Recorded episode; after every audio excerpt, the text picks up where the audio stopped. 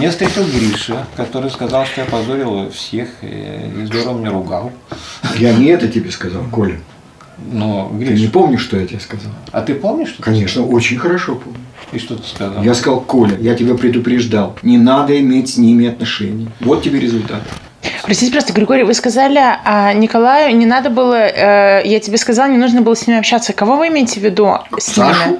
Э, Мне как бы подход Саши на самом-то деле не вызывал никаких э, ни отторжений, ни... Коля, он до послед... Понимаешь, в чем дело? Коля, ну это же видно. Я... Вот ты этого не понимаешь. Саша до сих пор уверен, что это сигнал. сигнал, сигнал.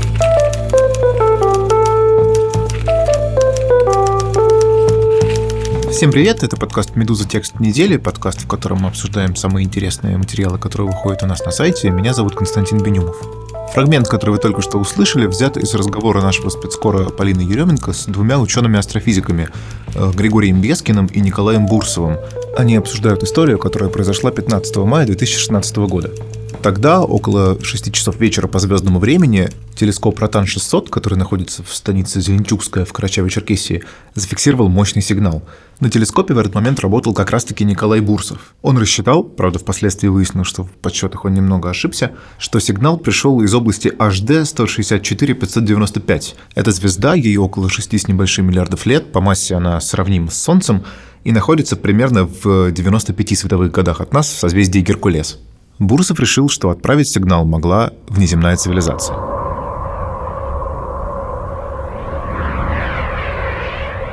О своей находке Бурсов сообщил своему коллеге, астрофизику Александру Панову, доктору физико-математических наук, который работает в МГУ, э, заявил, что нужно разобраться и уехал в отпуск. От Панова информация о сигнале попала к популярному научному блогеру Полу Гилстеру и стала сенсацией в мировых СМИ. Правда, всего на пару дней. Уже вскоре Российская Академия Наук опровергла это сообщение, заявив, что сигнал, который зафиксировал телескоп, был помехой земного происхождения, а не сигналом от неземной цивилизации. Николай Бурсов и Григорий Бескин работают в Карачаево-Черкесии много десятилетий. э, И в частности, они занимаются тем, что пытаются обнаружить сигналы, которые могли послать в космос э, жителей других планет. Как выяснила Полина Еременко, поиски внеземного разума – это довольно популярное направление в астрофизике, хотя последние десятилетия на него не выделяются прицельные деньги, и большинство людей, которые занимаются, большинство ученых, которые ищут э, внеземные сигналы, они это делают на энтузиазме и в свободное от работы время. Полинин текст об этих поисках мы и обсудим в сегодняшнем подкасте.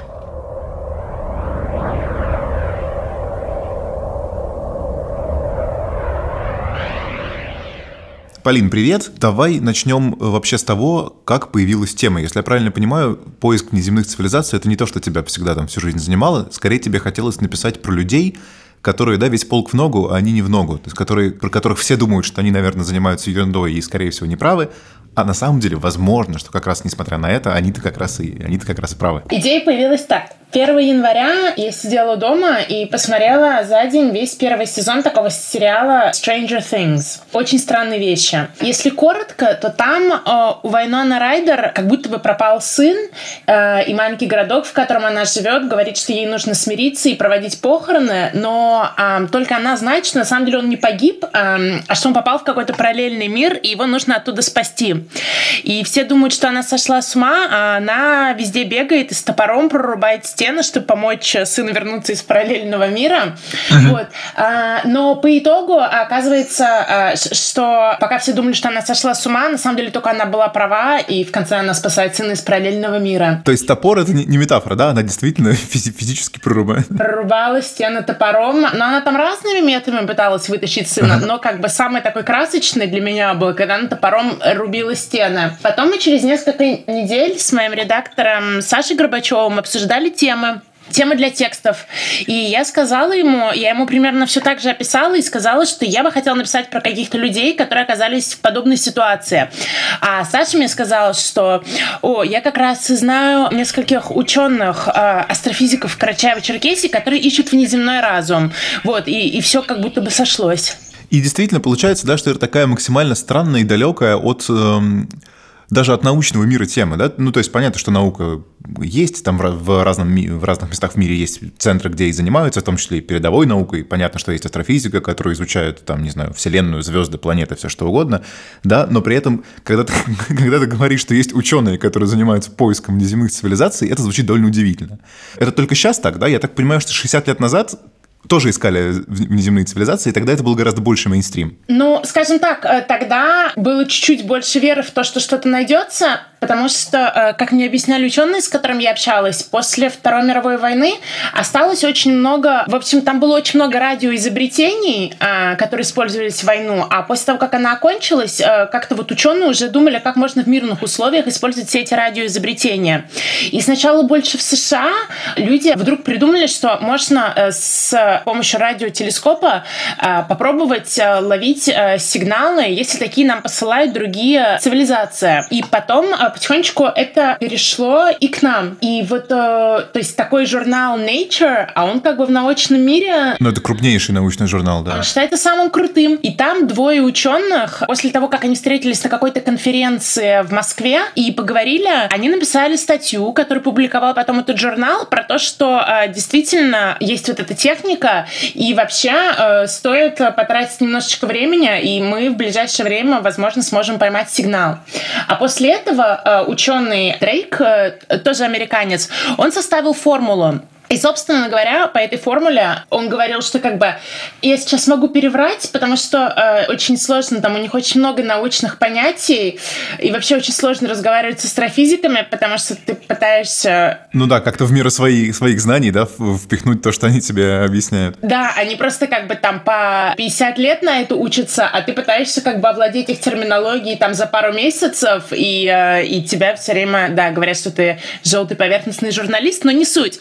В в общем, если для простых людей, то Дрейк сказал, что в нашей галактике внеземных э, цивилизаций нет, но в других галактиках они просто обязаны быть. Как бы вопрос в том, что нам нужно их найти. И Дрейк всех так вообще поразил э, своей уверенностью, что там НАСА выделила кучу денег на исследования, и это прямо была государственно финансируемая программа. И потом у нас Иосиф Шкловский, тоже очень-очень известный астрофизик, э, был в те годы, он тоже этим увлекся, написал свою книгу, у него появились тоже последователи. И вообще все были уверены, что как бы со дня на день мы поймаем сигнал, э, и это вообще все изменит. Вот смотри, такой момент, да, просто нужно объяснить явно нашим слушателям, что поиск внеземных цивилизаций – это не, не поиск НЛО и зеленых человечков, да, и твои герои в, твоем, в твоем, тебе в тексте прямо вот такими словами и говорят. Речь о том, что есть предположение, да, что поскольку Вселенная более-менее бесконечна, число галактик э, а, огромно, и если, есть, если в них есть другие цивилизации, то вполне вероятно, они тоже это понимают и тоже ищут другие. То есть они, они посылают свои сигналы, чтобы тоже найти жизнь. И наш, э, наш шанс именно эти сигналы поймать. Так получается? Да, да, именно так. Очень круто. Слушай, и вот э, такой вопрос. Понятно, что почему в 60-е был колоссальный интерес к космосу, да, это, ну, тогда был прогресс, очень, очень быстро в эту сторону развивался, Тогда были первые космические полеты и так далее. При этом был еще элемент, э, как сказать, да, был такой элемент э, состязательности. То есть то, что американцы делают космическую программу, значит и Советский Союз тоже должен ее делать. То, что американцы выделяют деньги на поиск внеземных цивилизаций, значит мы тоже должны. Э, такое было? Вообще говорят, что в космосе наши отношения с США намного лучше, чем во всех остальных областях. И мне кажется, это и тогда было. То есть это было скорее не соперничество, а какое-то вот командное желание поскорее это найти. То есть это космос как такое гигантское объединяющее какое-то начало да, для, для политических соперников. Он всех объединяет вместо того, чтобы разъединять, как какие-то другие земные дела. Ну вот понятно, почему он всех объединял в 60-е. Потому, да, мы уже, мы, как мы говорили, это было время, в общем, когда все смотрели в небо, все смотрели в космос, в звезды и думали, что вот там как бы следующий рубеж да, для человечества. Не очень понятно, почему, то есть, вернее, наоборот, более-менее понятно, почему это снова происходит сейчас. Да? Сейчас космос снова приходит в мейнстрим. И это, это связано и с какими-то научными вещами, там, да, с запусками всевозможных космических аппаратов э, к самым дальним планетам. И в поп-культуре, да, есть какие-то фильмы, там, не знаю, «Интерстеллар» вспоминается в первую очередь, «Марсианин» и так далее. А что происходило между? То есть получается, что это получается, что был какой-то период, который длился несколько десятилетий, когда постепенно эта тема, в общем-то, выходила из, эм, в общем, ну, в общем, умирала, да, выходила из общественного сознания, и есть люди, которые все, все эти десятилетия вот так вот буквально как вот твоя как героиня Вайнона Райдер рубили стену топором, понимая, что, ну, как бы, да, при своей жизни они могут никакого результата вообще не получить. Да, там э, действительно, то есть в 60-х годах Дрейк сказал, что, короче, ребят, буквально пару лет, и мы все найдем, а потом как бы проходило 10 лет, 20 лет, 30 лет. Эм, и мне один из ученых объяснял, что э, люди, когда инвестируют, они все-таки хотят там получать результат там через 3 года, через 5 лет. А когда потихонечку зашли разговоры о том, что возможно, то есть мы все равно их найдем, они все равно есть, возможно, это будет не при нашей жизни, очень тяжело во что-то инвестировать, когда ты можешь не получить результат при своей жизни. Ну да, и это касается инвестирования, да, не только денег, там, но, и, но и своего труда. То есть мы даже скорее говорим в первую очередь про свой труд, да, и ты хочешь увидеть его результат. Нет, как раз люди, которые занимаются этим, они практически вот все едины в том, что если они при своей жизни не найдут... То есть, скажем так, а, все ученые иногда в разных формулировках, но говорили, что поиск неземных цивилизаций — это примерно как а, строение Кёльнского собора, они к этому подходят. То есть они, а, для них важно, как бы, что они закладывают этот первый камень, хотя они прекрасно понимают, что возведение как бы... Я не знаю, что там в конце крест, возво... что последний возводится. Последний, да, на шпиль устанавливается крест наверняка. В общем, они знают, что как бы они закладывают первый кирпич, но э, они не увидят крест, но это их не очень э, беспокоит, потому что вообще эта вся история про них не для эго, как в основном то, что, мне кажется, движет нами всеми в наше время, а про какую-то причастность э, к какому-то таинству. И, в общем, что они делают что-то просто невероятно важное, и они точно знают, что это есть, и если это не обнаружится при их жизни, то ничего страшного для них.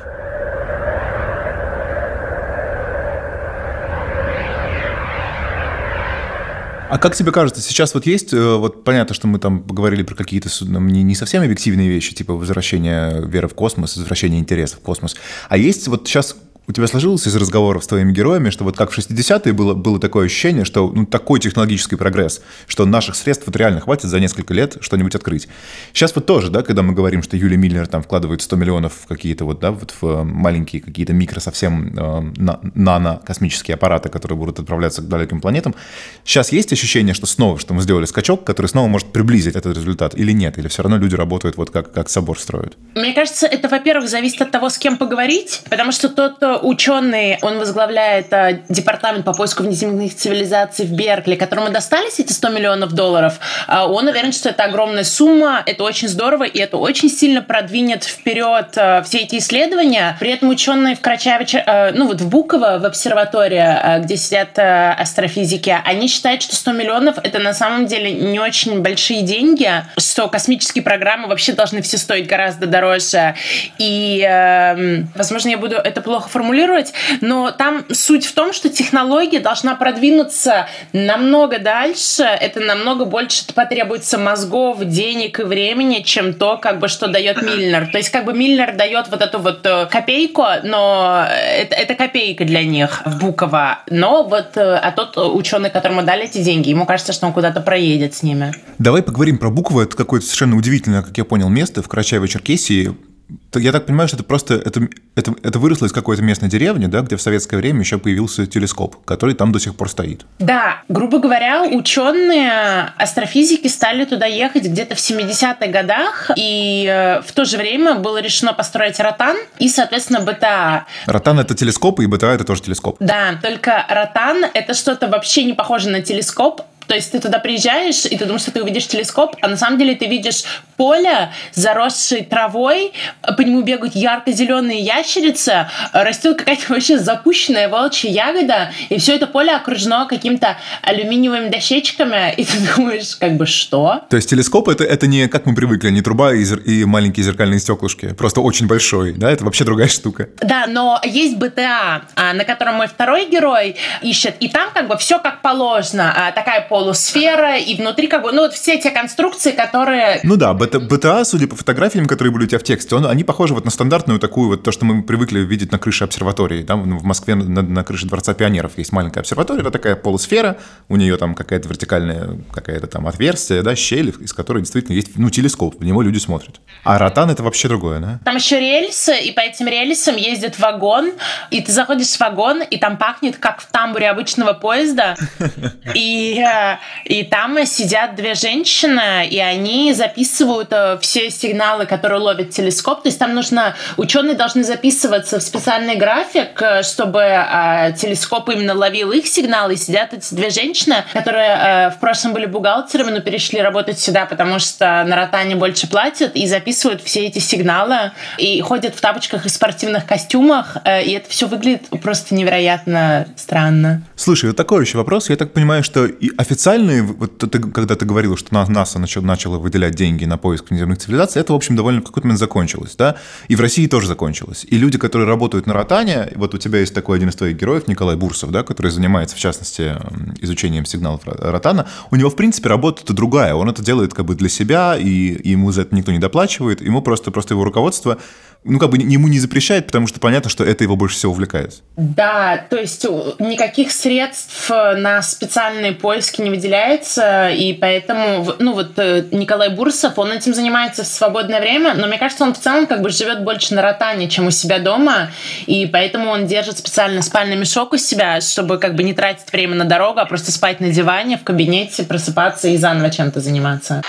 Я наблюдаю, обрабатываю, пишу программы, вот, э, ну и так далее. А мне еще, я еще же участвую в всяких работах и по настройке телескопа, и по автоматизации. У нас много проблем. На... Людей мало. Э, вы начали говорить про то, как вы себя чувствуете. Вот я спросил про ваши отношения с окружающим миром, и вы начали говорить про то, как вы себя чувствуете на ротане. Вот вы можете мне, пожалуйста... Вот, знаете, вот по этой тематике мне, скажем, несмотря там у нас есть с Гришей, конечно, какие-то шероховатости, но по большому счету э, я могу вот с Гришей нормально работать в этом плане. Угу. И, по крайней мере, он меня понимает, и э, вот ему это все интересно а другим нет. Не то, что неинтересно, но это как вот э, что-то такое, вот, э, ненужная работа. Давай поговорим немножко об этих людях. Они там живут как... Это вообще немножко другой мир, да? Ты пишешь, во-первых, что он похож... Вот э, само это буква, что оно скорее похоже на какой-то американский кампус, да, такое. Потом там люди, которые явно ну, мыслят не так, немножко не так, как мы привыкли. То, то, то ли они менее прагматичные. Там мы с тобой уже обсуждали, что вот они, у них такой философский подход, что они делают какое-то большое дело, в которое, которое только на веру можно принимать. Да? Ну, вот тоже же удивительно. Вроде бы это люди науки, которые при этом занимаются чем-то, что основано в целом на ну, может быть, не на слепой вере, но в целом на том, что, в общем, нельзя не потрогать, не доказать пока. Кто тебе еще, вот кроме Николая Бурсова, кто тебе еще запомнился? Мне очень запомнился вот второй ученый Григорий Бескин. Угу. Вот такой длинноволосый, да, такой очень колоритный, судя по всему виду дядечка. Да, и он, он сам такой колоритный, и он все время начинает все фразы того, что все не то, что кажется, и я все время задавала ему вопросы, и он все время э, мне говорил, что я сижу вообще в коробке, и что я нахожусь в профанном пласте, и пытался мне объяснять какие-то вещи. Для меня вот эта мысль о том, что я в потрясающем месте занимаюсь потрясающими вещами, угу. она красной нитью прошла вот через, ну, по сути, вся жизнь же здесь прошла. Она, и она у меня осталась до сих пор. Угу. Это вот совершенно четко э, мною осознается и, и как-то всегда меня волнует. То есть вот это вот осталось угу. навсегда. Э, и произошло это отчасти случайно, потому что э, учился я в Петрозаводске и занимался физикой твердого тела. Но до этого я, э, ну, так, уже читал Шкловского и, и был членом юношеской секции Всесоюзного астрономо-геодезического общества. Угу. Ну, там ходил в обсерваторию в Киевскую, наблюдал. То есть он просто какой-то, он какой-то невероятный, из какого-то вообще другого времени, из какого-то другого материала сделан. И ты не понимаешь, да, почему доктор физико-математических наук, почему это как-то вообще все у него смешивается с какими-то вопросами про религию, про поиски себя, про экзистенциальное одиночество. То есть тебе как бы кажется, что это все какие-то несовместимые вещи. Это очень тяжело объяснить словами. Это просто шок, шок, шок. И я каждый день приходила и была в шоке э, после посиделок у него? Я всю жизнь, даже с детского возраста, я старался, пытался и пытаюсь, продолжаю вот, э, вот уловить, а кто же я? Вот, вот я как таковой, экзистенциальный. И на него я ориентируюсь. Но... Для меня это важнее всего. Что, что, ну, то есть это какое-то зашкаливающее одиночество, мне кажется. Ну, это же и есть проблема человека. В действительности, если вы там читали Сартра, не знаю, Камю и так далее, ведь это и есть базовая вещь в человеке. Его глобальное одиночество. Вообще-то. Экзистенциальное одиночество. Онтологическое одиночество. Это, это, вот, это и есть основа ужаса, если хотите. Осознание этого, это вообще очень серьезно для человека. Я думаю, что с этого он, по сути, и начинается. Ну, это же для меня, это важно для того, кто это ощущает. Угу. А вы задали вопрос, а почему же другие это не ощущают? Угу. Ну, а я отвечаю, а это же понятно. Угу. Потому что хочется избежать э, ну, вот таких вот вещей. И мне хочется. А почему вы не избегаете, если вам ну, хочется? Потому что это важнее. Это важнее? А, а что это дает? Разве это дает какую-то радость? Ничего не дает, кроме ужаса. А у тебя возникали какие-то ассоциации ну, вот с какими-то вещами, которыми мы, как бы, ну, например, по культуре знакомы? Потому что я, например, думаю про, во-первых, про Ничего, да, и про Стругацких. Ну, как бы, ну, ну, просто, ну, как бы на уровне ассоциаций. А во-вторых, я, разумеется, думаю про секретные материалы. И ну, сперва, я, я, сперва мне казалось, что это без, безумно поверхностная ассоциация, и надо ее от себя гнать, и люди делают совершенно другое и занимаются совершенно другими вещами. Но когда у тебя в тексте этот самый Григорий Бескин говорит тебе, ну, ты пишешь, да, что он начинает разговор с фразы «в действительности все не, все не так, как на самом деле». Venezuela. И как бы я сразу вспоминаю Фокса Малдера, который, во-первых, понятно, что главный слоган X-Files — это истина где-то рядом, но бог с ним. Но у Фокса Малдера любимая фраза была «я хочу верить», «I want to believe». Это был его, как бы, да, это вот главный его, его девиз. И вот тут, мне кажется, прям идеальное попадание. Если честно, у меня была одна ассоциация с художественной литературой. Я не знаю, насколько она пригодится для этого разговора, но она мне почему-то была самая сильная. У Рэя Брэдбери есть «Марсианские хроники», и там есть рассказ про оркестр. Суть в том, что прилетает экипаж на планету, и когда они выходят из своего экипажа, очень странно, потому что а, сначала глава экипажа думает, «Э, ничего себе, как все на этой планете похоже на мое детство. Кажется, на Америку 30-х годов. Вот те же улицы, тоже убранство. И все остальные члены экипажа выходят и начинают обсуждать, как это напоминает их детство. И потом вдруг э, командир видит своего брата, который умер еще, когда он был маленьким. И он, и, и он бежит к нему и обнимает его и не может поверить. А потом все остальные э, члены экипажа тоже начинают видеть своих каких-то очень любимых родственников, которые давным-давно умерли. И они все так рады, и они думают, неужели Марс это или вот та планета, на которую они попали, неужели это вот сюда попадают наши самые любимые люди, которые когда-то умерли. В общем, все абсолютно счастливы, пьют лимонад эм, и вечером расходятся по домам. Каждый как бы вот в свой дом, и командир вечером лежит в своей вот кровати детства, рядом с ним его брат, и он думает, какой вообще прекрасный день. А потом он вдруг задумывается и думает, нет, нет, это слишком черная мысль, не надо про такое думать. Но он думает, вот сейчас члены экипажа находятся абсолютно безоружные, и они лежат а, все по домам.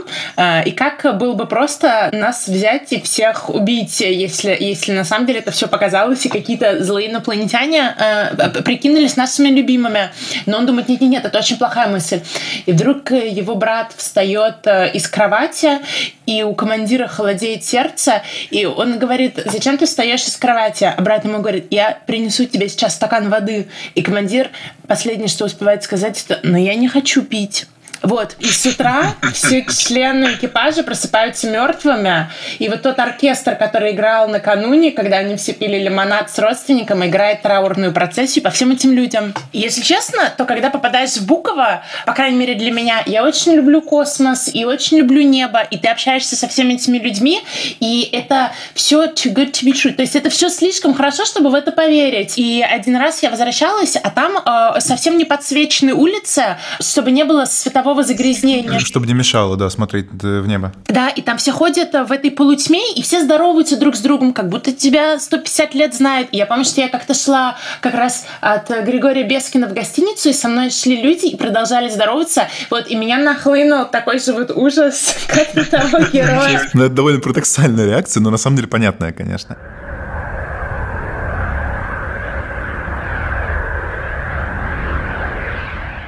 Еще две вещи я хотел бы, чтобы мы успели обсудить в этом подкасте. Первое — это то, что в целом все эти исследования в России, они лежат на плечах вот этих как раз этих людей. То есть они живут вот в этом научном городке, у них же там, они заводят там семьи, у них, у них там рождаются дети, эти дети тоже там растут, и детей исследования космоса уже особенно не интересуют. А как еще, как бы, да, если они не могут даже своих детей этим заразить, то, то кто еще будет этим заниматься после них, я вообще не понимаю. Да, это вопрос, потому что я, я попала на вечеринку детей астрономов, это как раз была суббота вечер, и они, да, они все очень симпатичные, и все очень современные, и все вот э, вся эта аппаратура, и все эти телескопы. То есть вот один мальчик мне говорил о том, что вот есть у него там, у него бабушка, младший научный сотрудник на Ротане, и вот если она болеет, то ему, в принципе, не очень сложно сходить в лабораторный корпус и заменить ее, но ему это абсолютно все неинтересно, потому что он хочет заработать зарабатывать нормальные деньги. И они работают программистами, кто-то пишет музыку, они тусуются в гаражах, ходят в горы, и они считают, ну то есть им не нужен телескоп, чтобы получать удовольствие от неба, а если им э, нужен, э, если им вдруг хочется там какую-то звезду изучить повнимательнее, они просто подключаются к Хаблу, да, и это какие-то совершенно другие люди. Э, да, а, один мальчик мне сказал, что вот я много раз был на всех этих телескопах, и там просто люди сидят и, и слушают как будто бы шум от космоса, потому что ничего не происходит. Это ровно тот же эффект, если выдернуть антенну от телевизора, как бы ничуть не хуже. Э, сидеть и слушать такое ш Вот, мне это очень понравилось. Да, там вообще, ну, то есть непонятно. А есть вообще молодые люди, как молодые ученые в Буково, которые занимаются этим и готовы двигать это дело дальше, и тоже понимают, что при своей жизни они ничего не получат? Ну, вот там был один ночной астроном. Который на, на БТА как раз работал, да? Да, и они как раз, э, я сидела с ними на наблюдениях, он был достаточно молод, я его потом еще через несколько дней встретила, он вел троих детей из школы, э, у него было двое детей по бокам, один ребенок на руках, и почему-то он был в ободке пчелки. Вот. Вот он был молодой, но больше я никого молодого не встречала. Слушай, еще хочется спросить э, вот о чем. Мы с тобой говорили об Иосифе Шкловском, э, это советский, э, советский астрофизик, совершенно великий, он написал вот эту книгу, да, «Вселенная. Жизнь. Разум». Я так понимаю, что эта книга, она настольная не только для российских астрономов, что вот американцы, с которыми ты разговаривала, многие из них тоже начинают болеть идеей космоса и, по, и поиска сигналов из космоса после его книги. Это правда так? И если да, то есть ли какие-то еще вещи, которые вот такие же, такого же объединяющего плана, да, которые сейчас актуальны. Да, это, это действительно так, потому что я разговаривала, есть такой институт Сетти в США, он отличается от Беркли, это еще один институт. И я разговаривала со старшим астрономом оттуда, с Сетом Шостаком, и он говорит, что как бы он точно помнит вот момент, когда он решил, что поиск к неземному разуму это то, чем он будет заниматься, что он сидел поздно ночью, читал книжку Шкловского, и у него за окном выли койота, и он думал, боже, какая романтика, и все, больше мне ничего не нужно. И то есть, да, даже в Калифорнии Шкловский влиял на людей, но на самом деле очень обидно то, что вот этот ученый из Беркли, которому достались миллинеровские деньги, он говорит, что вот э, труды советских ученых, они очень, э, то есть э, очень много американских ученых пользуются трудами советских ученых, но дело в том, что очень мало работы было переведено, и поэтому, поэтому они говорят, что как бы то, что было переведено, очень круто, и мы даже еще не представляем, сколько еще всего крутого было. Но до 90-х годов, а они говорят, а после 90-х годов мы уже, ну, нас уже ничего больше не впечатляло. Слушай, а это вообще, ты, ты смотрела вот на, на, на эту историю с, с, с Мильнером, да, с того угла, что почему эти деньги все выделяются ну почему он, вернее, решил предоставить свой грант американским странам, а не, а не российским, например? Да, я у всех спрашивала, ну вот, например, а, есть Государственный астрономический институт Штернберга. Вот он находится, это научно-исследовательское учреждение при МГУ, и там как раз сидят все астрофизики. И там есть такой а, Лев Миронович Гинделес, который вот а, наряду со Шкловским считается патриархами в этой области. И он говорил, что Мильнер звонил им тоже и разговаривал с его коллегой Николаем Кардашовым, и что-то разговаривал, советовался. Сет Шостак, другой ученый, ну вот американец, он тоже говорил, что Мильнер сильно раззвонил и советовался. Но по итогу, по причинам, которые никто мне не мог назвать, все-таки э, Мильнер решил отдать все свои деньги в Беркли. Э, возможно, потому что у Беркли как-то есть лучшее оборудование и лучше налажен процесс, но точно никто не знает, почему он именно туда отдал деньги. Слушай, а про оборудование, наверное, последний, наверное, уже вопрос. Э, у тебя есть целая глава текста, посвящена тому, что эти телескопы, они в некотором смысле как люди, и они как люди стареют. А есть какое-то представление о том, что вот, ну, э, и один из человек, который работает на Ротане, он говорит, что ну, Ротану осталось 5-10 лет, а потом все. А, а потом что? У нас, у нас будут другие телескопы? У нас что-то что идет к тому, что мы как-то, не знаю, вот сейчас возьмем эту тему и будем ее снова развивать? Или, или нет? Ну, возможно, не в Буково. То есть я не знаю, какие, на какие будут космические программы выделяться другие деньги, но вот та аппаратура, которая есть, казалось бы, ну, то есть вот Ротан, э, действительно, э, ученые говорят о том, что ему осталось 5-10 лет, как бы, а потом все. И за последние 5 лет на него вообще не поступило никаких денег, и Николай Бурцев как раз говорил, что ему иногда стыдно проводить экскурсии, потому что люди спрашивают там, а почему у нас здесь что-то облупилось, а почему там ржавчина. При этом, возможно, все не так плохо, потому что э, Григорий Бескин, например, несколько лет назад смог выбить грант э, на миллион рублей, и они вместе с э, одним из инженеров, Сергеем Бондарем, построили такой новый телескоп, он называется ММТ, и с виду он похож на автоматизированный парник, но это какие-то это какие-то там новейшие технологии, по которым они продолжают искать внеземной разум. Я не буду вдаваться в технологии, потому что я все равно все перевру. Но, в общем, суть в том, что да, как бы Ротан, возможно, э, покидает нас, но при этом вот есть Григорий Бескин, который вот только недавно вот организовал целый телескоп. Класс, Полина, спасибо тебе огромное. Потрясающий текст, я просто тебя с ним поздравляю. И еще раз всем читателям рекомендую, после послушав наш разговор, его прочитать. Стоит того. Пока. Пока.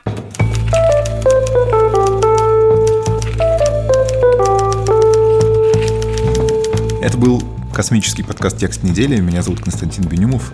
Слушайте наши подкасты, у «Медузы» их несколько. Их можно слушать как у нас на сайте, так и в приложениях и в iTunes. Ставьте им, пожалуйста, оценки, пишите нам на почту подкаст собакамедуза.io и до встречи через неделю.